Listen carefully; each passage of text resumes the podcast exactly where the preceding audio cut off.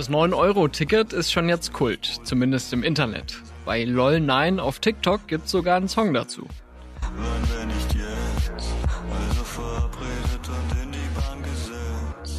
Auf der Luxusinsel Sylt befürchten einige den Ansturm der Billigurlauber. Und auf TikTok gehen Videos mit Reisetipps viral. Der TikTok-Influencer zuerst der sei ist nicht so begeistert. Diese 9-Euro-Ticket lohnt sich null, null, null. Außer in den jeweiligen Bundesländern. Ja, nee. Von München nach Berlin 14 Stunden. Was für 14? 15 Stunden, 15 Stunden. In einen Zug mit fünf Umstiegen. Bleibe ich lieber zu Hause. Seit dem 1. Juni gilt die Formel 9 Euro gleich ein Monat ÖPNV fahren im ganzen Land, also vom Bus bis zum Regionalzug. Und dieses Ticket soll Millionen Deutsche entlasten, die mit steigenden Preisen zu kämpfen haben, beim Einkaufen, beim Tanken oder beim Kochen mit Gas. Und es soll den öffentlichen Nahverkehr attraktiver machen. Verkehrsminister Volker Wissing hat das Ticket schon ziemlich gefeiert, bevor es überhaupt losging. Es ist ein Erfolg, dass wir jetzt schon sieben Millionen Tickets verkauft haben. Dieses Ticket ist längst in den Herzen der Bürgerinnen und Bürger angekommen. Okay, aber was kann das 9-Euro-Ticket wirklich bewirken? Führt es ins Chaos oder ist es Werbung für den Nahverkehr? Wir haben uns in Bahnhöfen und Zügen umgehört und mit einem Fachmann über die Verkehrswende gesprochen. In den Innenstädten der Großstädte sind wir oft schon an den Belastungsgrenzen, gerade in den letzten Monaten, wo sich die Fahrgastzahlen wieder sehr stark dem Niveau vor Corona angenähert haben. Und Abfahrt. Willkommen zu Stimmenfang, dem Politikpodcast vom Spiegel. Ich bin Marius Mestermann. Unsere Reise beginnt am Berliner Hauptbahnhof am Mittwochmorgen um 8 Uhr. An Gleis 6 im Untergeschoss warten die Leute auf den Regio, nicht an die Nordsee nach Sylt, sondern an die Ostsee nach Stralsund. Also ich habe gesagt, ich fahre direkt am 1., habe mir freigenommen, fahre direkt los. Nach Wo geht's hin? Und nach Rügen. Zwei Nächte auf Rügen, ich freue mich richtig. Und ja, wer dann zwei Nächte dort sein, will mir dann die Kalksteinfelsen anschauen und das wird bestimmt ganz toll. Deutschland entdecken für 9 Euro. Das ist für einige Menschen das Motto in diesem Sommer.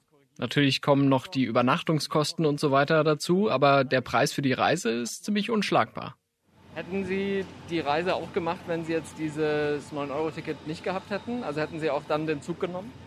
Äh, nö, dann hätte ich was, dann wäre ich wahrscheinlich irgendwie nochmal weggeflogen. Billigticketflieger, aber so kann ich mir ein teures Hotel nehmen und fahre umsonst und das wird, ja, ich freue mich.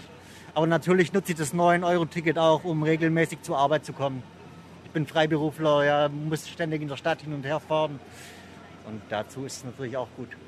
Was äh, wünschen Sie sich denn vielleicht für die Zukunft beim ÖPNV und beim Regionalverkehr? Müsste da aus Ihrer Sicht was passieren, damit das noch attraktiver wird?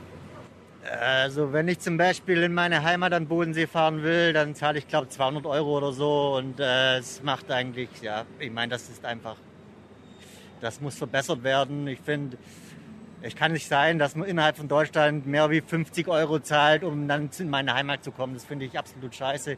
Und der Preis ist viermal so hoch wie 50 Euro. Von dem her, wenn ich dann nächste Woche am Bodensee fahre, dann dauert es auch halt zwölf Stunden. Hohe Ticketpreise, volle Züge, lange Fahrzeiten, das kennen Bahnreisende seit Jahren. Mit dem 9-Euro-Ticket gibt es zumindest kurzfristig einen Spareffekt. Auch für Joyce, die ich am selben Bahnsteig in Berlin treffe.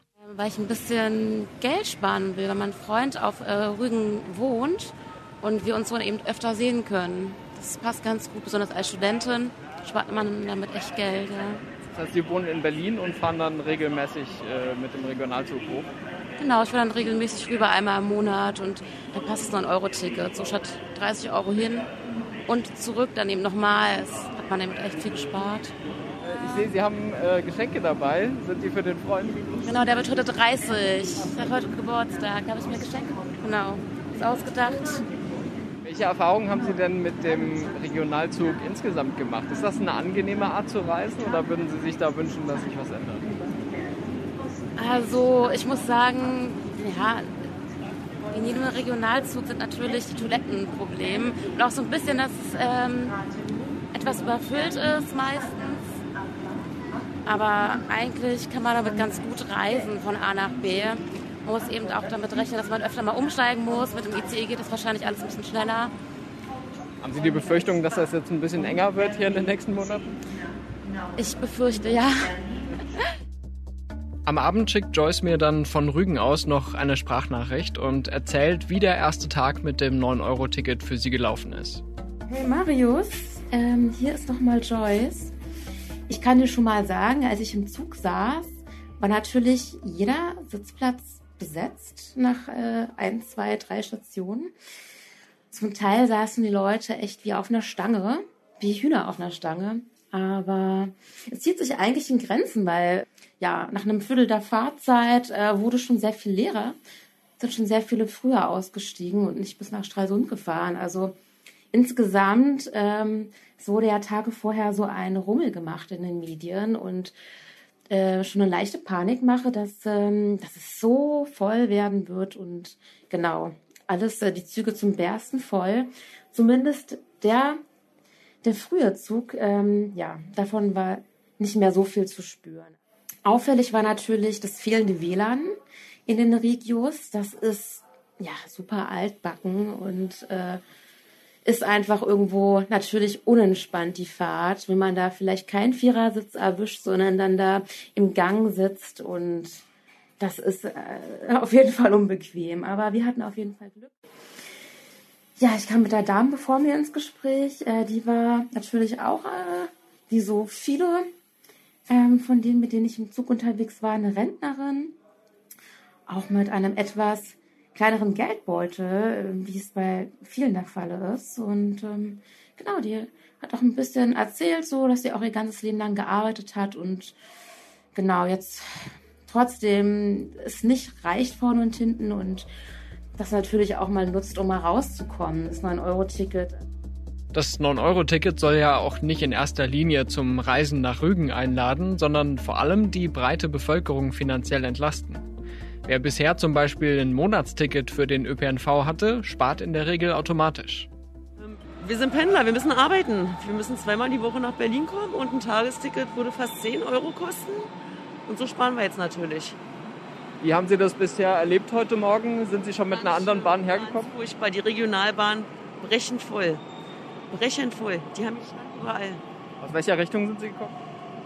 Naun. Aus Naun. Wie weit ist das weg? Ich äh, weiß es gerade nicht. Also 35 Minuten von hier mit der Regionalbahn. Ändert das was an Ihrer Einstellung dazu oder bleiben Sie dabei, dass Sie damit jetzt die nächsten Wochen auch zur Arbeit fahren? Ja, wir fahren weiter mit dem 9-Euro-Ticket zur Arbeit. Na klar, günstiger kann man es nicht haben, obwohl wir ja jetzt schon wissen, dass es nach den drei Monaten äh, wieder ähm, teurer werden wird, weil Kosten müssen ja umgelegt werden. Ich finde es grundlegend gut, werde auch selber Nutznießer davon sein und Deutschland bereisen. Bin mir aber nicht sicher, wie sich das auf die Regionalbahn auswirkt, weil es jetzt ja wirklich sehr günstig ist, weil ich ja nicht nur den Verbundbereich Berlin bereisen darf, sondern auch andere Städte mit ihren Verbundbereichen. Mal gucken. Wo wollen Sie hin? Äh, nach Rostock geht es jetzt erstmal. Das werden wir dann auch nochmal üben. Und nach Dresden soll es auch nochmal gehen. Also wir schauen mal. Machen Sie sich Sorgen, dass es dann ordentlich überfüllt sein könnte in den nächsten Wochen? Ja, ist es eh. Also die Ostseeverbindung sowieso schon immer. Könnte jetzt natürlich noch schlimmer werden, aber ich glaube, dessen muss man sich bewusst sein, wenn man Regionalbahn fährt. Also ich bin sehr zufrieden, dass wir in Berlin so ein gutes Netz haben. Erspart mir, dass ich jedes Mal ins Auto steigen muss, weil Dieseltanken aktuell auch nicht so richtig viel Spaß macht. Ähm, nee, ich bin erstmal zufrieden. Äh, nein, ich habe es mir nicht gekauft, weil es sich für mich einfach nicht rentiert hat. Dadurch, dass ich aus Leipzig komme, ist es für mich effektiver, mit dem ICE zu fahren, weil so brauche ich nur anderthalb Stunden statt drei Stunden. Aber Sie zahlen deutlich mehr, ne? Äh, ich zahle deutlich mehr, aber durch meine Bahncard 50 hält sich das trotzdem noch in Grenzen. Was halten Sie denn generell von der Idee, dass man jetzt für drei Monate den ÖPNV so günstig macht? Äh, insgesamt finde ich es eigentlich an sich, an sich eine gute Sache, weil es dadurch merken die Leute halt auch einfach, dass der Zugverkehr insgesamt auch eigentlich effektiver ist, anstatt in Großstädte wie in Berlin, Leipzig, Halle in dem Umfeld äh, mit dem Auto zu fahren. Wir haben uns am Mittwochmorgen auch in Potsdam umgehört zum Start des 9-Euro-Tickets und noch ein paar spannende Antworten bekommen. Ich finde es gut, dass es auch in anderen Städten genutzt werden kann. Weil bisher musste ich dann, wenn ich irgendwie in Hamburg war, ähm, ein extra Ticket zahlen und Jetzt kann ich mit dem Monatsticket, was ich ja eh hier in Berlin, Potsdam habe, dann auch in anderen Städten fahren. Das finde ich sinnvoll. Das ist, glaube ich, das Beste für mich. Ich bin gespannt, wie das so mit der Qualität der Verbindung wird. Ähm, da bin ich eher skeptisch, dass sozusagen jetzt viel mehr Leute fahren, aber weniger Verbindung und so die, sagen wir mal, Verbindungsqualität oder die Fahrqualität für die regulären Pendler eher schlechter wird. Ich werde da nichts verändern. Ich fahre dann da nicht, wo es so voll ist. Ich mache ein paar Ausflüge und fahre sonst hier meine üblichen Strecken und weiter fahre ich nicht damit. Zug ist voll. Ja, also wie gesagt, der Zug heute, weil der war knackenvoll, Fahrradabteil voll. Also von daher alle ein bisschen scheiße, sag ich jetzt mal. Ja, weil man ist ja auf den Zug auch angewiesen. Ich sag mal so, lieber die Spritpreise runter machen und dann die normalen Fahrpreise lassen und dann ist das in Ordnung. Das 9-Euro-Ticket stößt also nicht nur auf Begeisterung und es bringt auch nicht allen gleich viel. So viel ist schon mal klar.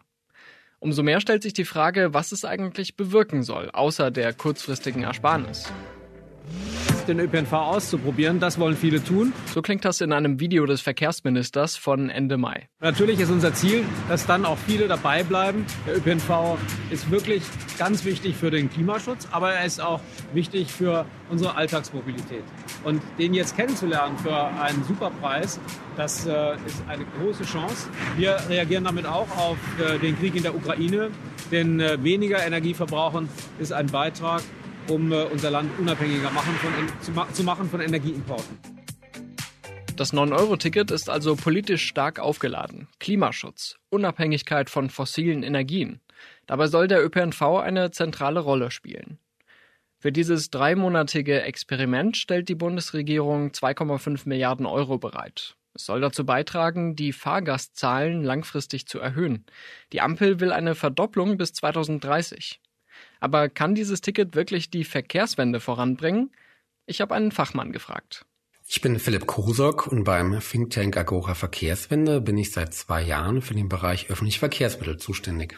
Wir sind hier in einem Büro am Hackischen Markt. Wie sind Sie heute Morgen zur Arbeit gekommen? Ich bin heute mit der S-Bahn zum Büro gekommen und die war eigentlich so voll wie jeden Morgen. Hat Sie das überrascht? Das hat mich relativ wenig überrascht, denn es ist ja, das haben wir schon aus den Debatten der letzten Tage und Wochen mitbekommen, eine Aktion, die die Menschen, die bisher im Auto sitzen, jetzt erstmal vor allem nutzen wollen, um damit in den Urlaub, sei es an die See und in die Berge zu kommen. Es zielt nicht so sehr auf die Alltagsmobilität ab, die wir aber eigentlich primär verändern müssen, um perspektivisch hin zu einer Verkehrswende zu kommen. Das heißt, man müsste jetzt dringend einige Leute davon überzeugen, dass sie das Auto öfter mal stehen lassen. Wir haben auch ein paar gefunden, die das jetzt mit dem 9-Euro-Ticket ausprobieren wollen. Hier sind ihre Erfahrungsberichte. Den Anfang macht Fabian Glitschko aus Stuttgart. Ich habe mich jetzt aufgrund von dem 9-Euro-Ticket und aufgrund der hohen Spritkosten dazu entschieden, das auszuprobieren und das jetzt auch über die Zeit der Vergünstigung durchzuziehen. Ich fahre jeden Tag eine Strecke von ungefähr 140 Kilometern hin und zurück zusammen. Und somit wäre ein Tag Autofahren schon teurer als der gesamte Monat ÖPNV, sogar ungefähr das Doppelte ähm, würde das kosten. Aufgrund dessen lohnt sich das für mich jetzt, auch wenn ich zeitlich ungefähr eine Stunde mehr pro Fahrt investieren muss, äh, aber unterm Strich dann einige hundert Euro am Ende vom Monat gespart habe, ist es das für mich jetzt wert. Das große Chaos, das manche befürchtet hatten, ist zumindest in den ersten Arbeitstagen ausgeblieben, auch in Hamburg. Da hat sich mein Kollege Christopher Pilz umgehört und immerhin einen wechselwilligen Pendler getroffen. In Hamburg war heute in den U- und S-Bahnen wenig von Andrang auf den Nahverkehr zu spüren. Das erlebte auch Jan Kaufmann. Jan Kaufmann lebt im Nordosten Hamburgs und arbeitet in Lüneburg. Jeden Tag pendelt er eine Strecke von knapp 80 Kilometern, normalerweise mit dem Auto. Doch das 9-Euro-Ticket hat ihn dazu bewegt, dass er jetzt auf die Bahn umsteigt. Das bedeutet für ihn eine halbe Stunde bis 45 Minuten länger fahren, aber auch deutlich Geld sparen. So hat er ausgerechnet, dass er für eine Hin- und Rückfahrt ungefähr 22 Euro an Spritgeld ausgeben muss und das mehrfach die Woche. Er sagt, ihm sei das wert und er findet die Idee des 9-Euro-Tickets gut, aber er sagt auch, dass er es falsch findet, dass jeder dieses Ticket bekommt. Er hätte es besser gefunden, wenn es nur für Studierende, Schüler oder mit Menschen mit niedrigem Einkommen sei. Außerdem hat sich Lukas Alt bei mir gemeldet, der in Landshut in Bayern lebt. Ich pendel praktisch täglich die Strecke zwischen Landshut und Regensburg, weil ich Landshut meinen Lebensmittelpunkt habe und in Regensburg aber ähm, aktuell noch Student bin. und gerade ein Praktikum an einer großen Regensburger Klinik mache. Ich fahre oder bin meistens mit dem Auto gefahren, die letzten zwei Jahre eigentlich tagtäglich. Und für mich ist das 9-Euro-Ticket jetzt eine unfassbar günstige Situation, gerade bei den momentanen Spritpreisen ähm, oder eine unfassbar günstige Möglichkeit, um von, von Landshut nach Regensburg zu kommen. Ähm, das ist eigentlich der einzige Beweggrund, weil ich mir so ungefähr um die 400 Euro Spritkosten im Monat sparen kann. Das klingt erstmal gut, aber für Lukas gibt es langfristig einen großen Haken. Wenn, wenn das Finanzielle keine Rolle spielen würde, kann ich mir das eigentlich nicht vorstellen, ähm, tagtäglich mit dem Zug zu fahren. Einfach weil die Zugverbindung an sich zu schlecht ist, beziehungsweise die Abstimmung Zug und dann Bus in Regensburg, den ich weiter brauche. Also ich brauche von meiner Haustür, bis ich in, in der Regensburger Klinik, in der ich gerade bin, auf dem Parkplatz stehe, brauche ich ungefähr 35 bis 40 Minuten, je nach Tageszeit und Verkehr, bis ich mit dem Bus an der Bushaltestelle dann bin und von hier zu Hause losgefahren bin, bin ich eine Stunde 15 bis eine Stunde 30, auch je nach Fahrplan und Taktung unterwegs. Hm, das heißt, eine dauerhafte Alternative ist es eigentlich nicht. Der ÖPNV-Experte Philipp Kosok bestätigt diesen Eindruck. Für relativ wenige Menschen ist der, das teure ÖPNV-Ticket der Grund, dass sie es nicht nutzen. Für die meisten Menschen ist der Grund, dass die Alternativen zum eigenen Auto zu schlecht sind, weil schon wenn wir an den Stadtrand der Großstädte kommen, wird das Angebot oft rapide schlechter im ländlichen Raum, oft quasi nicht vorhanden. Da müssen wir rauskommen, da müssen wir den Menschen eine wirklich gute Alternative zum eigenen Auto bieten und wir müssen den Menschen auch perspektivisch ein, eine Alternative bieten, um aus den, und das, das, da sind wir uns ja alle einig, den knapper werden fossilen äh, Rohstoffen, aus denen perspektivisch der gesamte Verkehr aussteigen muss, zu bieten.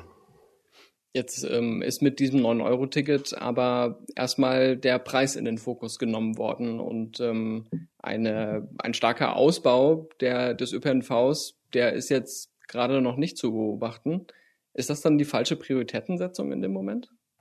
Es ist tatsächlich überhaupt kein Ausbau des ÖPNVs derzeit zu beobachten, weil die Bundesregierung das gesamte Jahr darüber debattiert, wie sie das 9-Euro-Ticket finanziert. Aber das ist ja erstmal nur ein Ausgleich der Einnahmenausfälle, die die Nahverkehrsunternehmen gerade erleben. Es ging bisher noch nicht um einen einzigen Euro für zusätzliche Fahrten mit Bus und Bahn. Die halten wir aber eigentlich für den viel entscheidenderen Grund um eben mehr Menschen auch in einer akzeptablen Qualität befördern zu können. Deswegen brauchen wir jetzt dringend eine Anschlussdebatte. Wie soll es nach dem 9-Euro-Ticket weitergehen? Und diese Debatte, die scheut Verkehrsminister Wissing bisher. Er hat die Bundesländer erstmal auf die Zeit nach dem 9-Euro-Ticket vertröstet. Und dann müssen wir natürlich auch über Strukturveränderungen beim ÖPNV reden. Die Digitalisierung muss dort stärker ankommen. Und deswegen habe ich ja bei den Ländern auch dafür geworben, dass wir eine Arbeitsgruppe einsetzen und uns dann im Herbst mit der Frage beschäftigen, was ist zu tun, damit es dauerhaft besser wird. Und da fließen dann auch die Ergebnisse dieses äh, Drei-Monats-Tickets ein. Und noch was. Philipp Kosok hält es für verkürzt, nur übers Geld zu reden. Wenn der Verkehr, die Mobilität in den kommenden Monaten und Jahren anders aussehen soll, dann müssen wir auch darüber reden, ob wir etwa die Flächen in unseren Städten anders verteilen. Sprich, mehr ÖPNV oder auch mehr Radverkehr, das gehört auch dazu. Heißt auch, dass wir Flächen umverteilen müssen. Weg von dem Auto, was heute sehr viele Privilegien gerade im urbanen Raum, gerade in den Großstädten genießt, die wir uns in Zukunft so nicht mehr leisten können, wenn wir sagen, es braucht jetzt eine ganzheitliche strategische Änderung unseres Mobilitätsverhaltens hin zur Klimaneutralität. Das Verkehrsministerium liegt aber nun mal in den Händen eines FDP-Politikers und die Partei hat sich praktisch als Anwältin der Autofahrerinnen und Autofahrer positioniert. Der Tankrabatt, der ja ebenfalls am 1. Juni gestartet ist, war ursprünglich eine Idee von FDP-Chef Christian Lindner. Was hält der Verkehrswende-Experte davon? Es ist völlig kontraproduktiv. Das ist genau dieses, wir fördern alles, diese Politik der letzten Jahre und werden am Ende erleben, dass wir ungefähr am gleichen Punkt stehen, an dem wir ausgegangen sind. Der Tankrabatt bewirkt natürlich genau das Gegenteilige. Die fossilen Brennstoffe, aus denen wir perspektivisch raus müssen, werden jetzt wieder künstlich im Preis gesenkt. Sprich, es besteht nur ein sehr eingeschränkter Anreiz zu wechseln. Kosok fordert eine große Strategie, um bei der Verkehrswende endlich ernst zu machen. Das Prinzip soll lauten, wir kommen weg von dem, was wir bisher getan haben, alles ein bisschen zu fördern, den ÖPNV, die Bahn, aber eben auch den Autoverkehr, den Straßenausbau. Wenn wir alles fördern, haben wir genau die Situation in den letzten Jahren, in den letzten Jahrzehnten. Wir haben wachsende Verkehrsmengen an allen Seiten, aber die CO2-Bilanz im Verkehr ist heute immer noch genau dieselbe wie 1990. Da haben wir eine absolute Seitwärtsbewegung und wir werden die Klimaschutzziele im Verkehr weiterhin und immer und mehr verfehlen. Da geht es nicht nur um beispielsweise den Bau von Eisenbahnlinien oder vielleicht den Verzicht auf geplante Straßenausbauten. Da müssen wir auch in das Steuersystem ran, was ja heute sehr ungleiche Verhältnisse zwischen denjenigen schafft, die mit dem Auto unterwegs sind, vor allem diejenigen, die mit großen Autos, mit Dienstwagen unterwegs sind und denjenigen, die heute schon klimaneutral oder zumindest sehr klimafreundlich sich bewegen. Der Tankrabatt ist kontraproduktiv, das 9-Euro-Ticket eine Wundertüte. Was könnte dann langfristig helfen, damit der ÖPNV wirklich attraktiver wird? Wir brauchen vor allem den Ausbau des Angebotes, denn das ist für die meisten Menschen der Hintergrund, dass sie wirklich keine attraktive Alternative zu ihrem eigenen Auto haben. Sprich, es liegt auch am Geld, Geld für zusätzliche Angebote. Das stellt derzeit die Bundesregierung kaum zur Verfügung, aber da sind natürlich auch die Länder und die Kommunen gefragt. Es geht aber auch darum, die Infrastruktur in Richtung mehr ÖPNV umzubauen. Da denke ich beispielsweise an das Eisenbahnnetz in Deutschland. Das ist ja tatsächlich hoch belastet. Bis Corona hatten wir Jahr für Jahr einen Fahrgastrekord und jetzt sind wir schon gar nicht mehr so weit entfernt von den Fahrgastzahlen, die wir kurz vor Corona hatten. Und was die Fahrgäste merken, ist, es gibt ständig Verspätungen, weil das Eisenbahnnetz überlastet sind. Die großen Bahnhöfe in Hamburg, Frankfurt, Köln sind alle an ihren Grenzen. Auch Fabian Glitschko wünscht sich bessere und schnellere Zugverbindungen. Zum Beispiel gerade auf meiner Strecke Stuttgart-Karlsruhe gibt es zum Beispiel einen Intercity, der über Stuttgart-Vaihingen, Stuttgart Hauptbahnhof und dann weiter nach Karlsruhe fährt, allerdings nur am Hauptbahnhof hält. Würde der zum Beispiel in Vaihingen und dann wieder Hauptbahnhof von Stuttgart halten und ich direkt damit durchfahren könnte, würde ich auch sehr viel Zeit sparen und es wäre deutlich besser. Vielleicht könnte die Bahn bessere Umfragen mit ihren Fahrgästen machen, um besser auszuloten, welche Verbindungen sich lohnen. Das 9-Euro-Ticket wird immerhin wissenschaftlich begleitet, damit wir nachher auch einige systematische Erkenntnisse über den Erfolg haben. Philipp Kosok sagt, dass die Bundesregierung für die kommenden Jahre eigentlich schon einen guten Plan habe. Das Ganze nennt sich Deutschland-Takt. Da hat die Bundesregierung aufgeschrieben, wie Bahnverkehr im Jahr 2030 aussehen sollte, um ihre eigenen Ziele, Fahrgastzahlen verdoppeln, einzuhalten. Und das ist dann auch konkurrent mit den Klimaschutzzielen im Verkehr. Was erleben wir gerade in der Praxis? Diese Ausbauten im Netz, die dafür notwendig sind, sind im aktuellen Haushaltsplan nicht ausfinanziert. Dort fehlt im Moment mindestens eine Milliarde Euro. Sprich, ich denke, die Politik weiß sehr genau, was sie tun sollte. Aktuell tut sie das noch nicht. Es mangelt also mal wieder an der Umsetzung. Und die kommenden Wochen werden für den ÖPNV eine zusätzliche Belastungsprobe. Ohne Zweifel ist es für die Nahverkehrsunternehmen gerade eine wahnsinnig große Herausforderung. Die kommen gerade aus die auch für sie ja sehr schlimmen Corona-Krise. Die sind gerade mit wahnsinnig steigenden Dieselpreisen konfrontiert. Und ich finde, in Anbetracht dieser Ausgangssituation leisten sie gerade wirklich hervorragendes. Sie bringen jetzt alles auf die Schiene, auf die Straße, was geht. Das wird ein Stück weit des Ansturms abfangen. Wir sehen in den Alltagswegen, in den Städten ist es auch gar nicht so dramatisch. Da ändern sich die Fahrgastzahlen nicht deutlich deutlich mehr als jetzt zusätzlich an Bussen und Bahnen unterwegs sind. Aber ich gehe tatsächlich davon aus, dass gerade in den Regionalzuglinien an die Ost- und an die Nordsee wir tatsächlich ähm, auch viele unangenehme Situationen an den kommenden Wochenenden erleben werden. Das wird sich nicht vermeiden lassen, weil sich so eine Aktion eigentlich längerer Vorbereitung bedarf hätte. Entweder gelingt es relativ schnell nachzulegen, das Angebot äh, zu verbessern, oder es kann tatsächlich auch passieren, dass wir einige Bestandskunden verlieren, die das dann nicht auf Dauer mitmachen möchten. Der Bahnbeauftragte der Bundesregierung, Michael Theurer von der FDP, der hat äh, gestern erstmal gesagt, man müsse dann abwägen, was sinnvoller ist, dass man die Kapazitäten wirklich ausbaut, die Netze ausbaut, oder dass man erstmal die bestehenden Kapazitäten auffüllt, also dass das Fahrgastaufkommen dann auch entsprechend hoch ist. Überzeugt Sie das? Die bestehenden Kapazitäten sind gar nicht so groß. In den Innenstädten der Großstädte sind wir oft schon an den Belastungsgrenzen, gerade in den letzten Monaten, wo sich die Fahrgastzahlen wieder sehr stark dem Niveau vor Corona angenähert haben. Dort, wo wir freie Kapazitäten haben, das ist weit draußen auf dem Land, wo das Angebot so schlecht ist, dass drei Busse am Tag niemanden überzeugen und dann sind auch diese drei Busse leer. Von daher halte ich das für zu stark vereinfacht. Es braucht das zusätzliche Angebot um zusätzliche Fahrgäste aufzunehmen. Und das geht nicht ohne einen raschen Angebotsausbau. Lässt sich dieser Widerspruch zwischen Stadt und Land eigentlich jemals auflösen? Weil das ist ja ein Problem, über das man seit Jahrzehnten spricht. Und es ist ja auch total nachvollziehbar, dass Menschen, die auf dem Land wohnen und zur Arbeit müssen, ihre Freundinnen und Freunde besuchen wollen, dass die dann ein Auto brauchen. Ne? Der ÖPNV ist ein Massenverkehrsmittel, der funktioniert gerade dann am besten dort, wo große Mengen an Fahrgästen aufkommen und sich in eine Richtung bewegen. Von daher ist es nur normal, dass der in der Stadt immer ein leichteres Spiel hat und das wird auch immer so sein. Nichtsdestotrotz kann man auch auf dem Land und äh, Land ist nicht gleich Land, auch in den suburbanen Gebieten durchaus ein attraktives Angebot schaffen. Das muss dann nicht immer der große Linienbus oder der, der lange Regionalexpress sein. Da haben wir heute auch viel mehr Möglichkeiten, um differenzierter auf die unterschiedlichen Räume zu reagieren.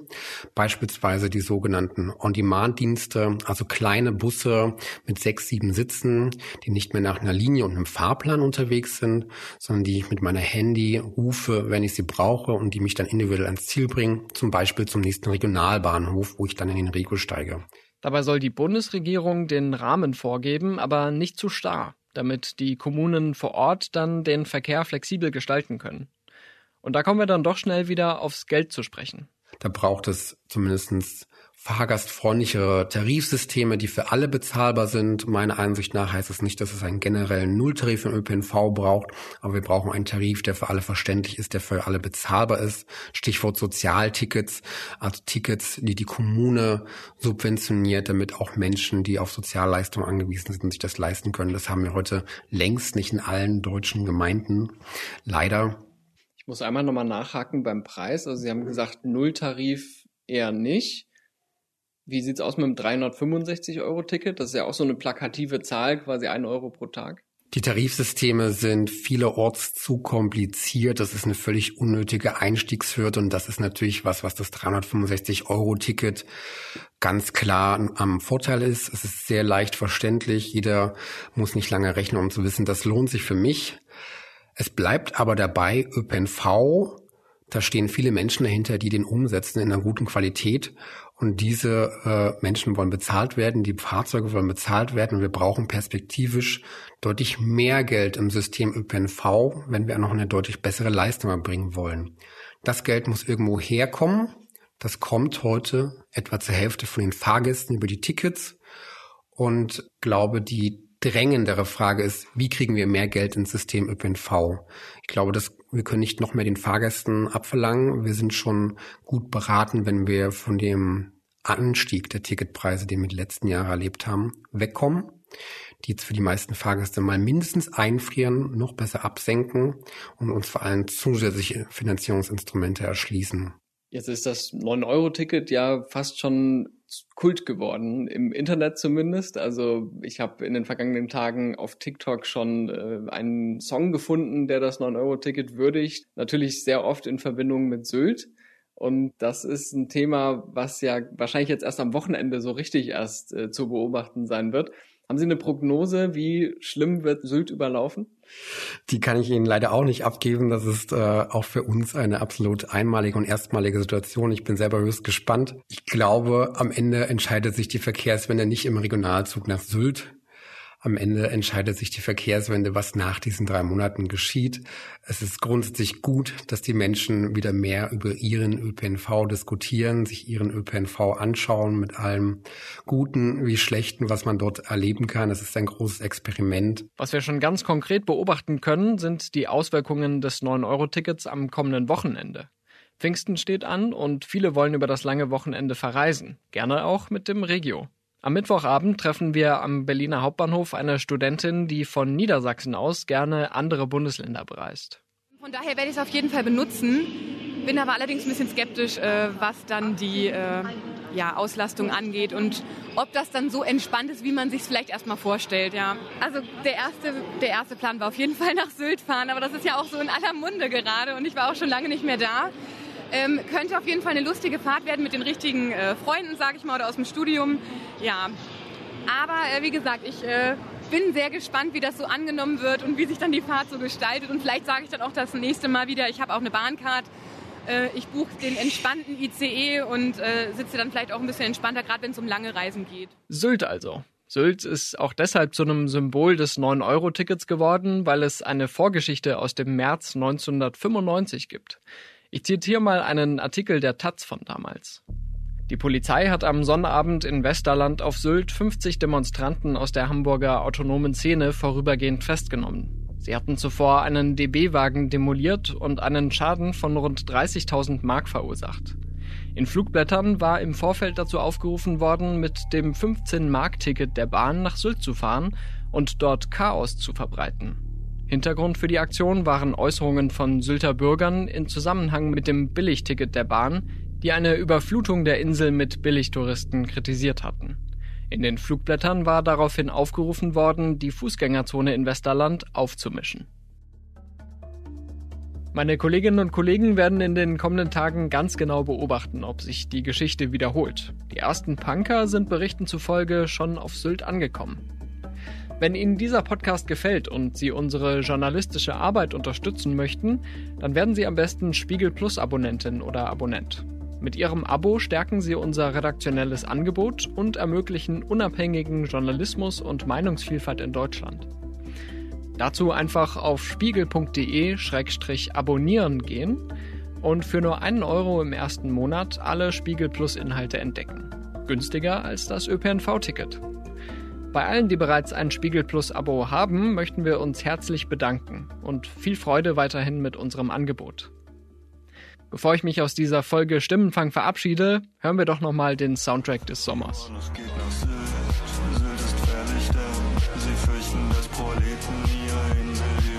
Sie haben Feedback zur Sendung? Dann schicken Sie uns gerne eine Nachricht per WhatsApp oder E-Mail. Die Kontaktdaten stehen natürlich in den Show Notes. Ich bin Marius Mestermann und ich bedanke mich bei Laura Meyer, Mascha Wolf und Christopher Pilz, die ebenfalls für den Spiegel unterwegs waren und mir einige Eindrücke mitgebracht haben. Außerdem danke für die Unterstützung bei der Produktion an Olaf Häuser und Luca Ziemek. Der Sylt-Song kommt von LOL9 und unsere Stimmenfangmusik kommt von Davide Russo.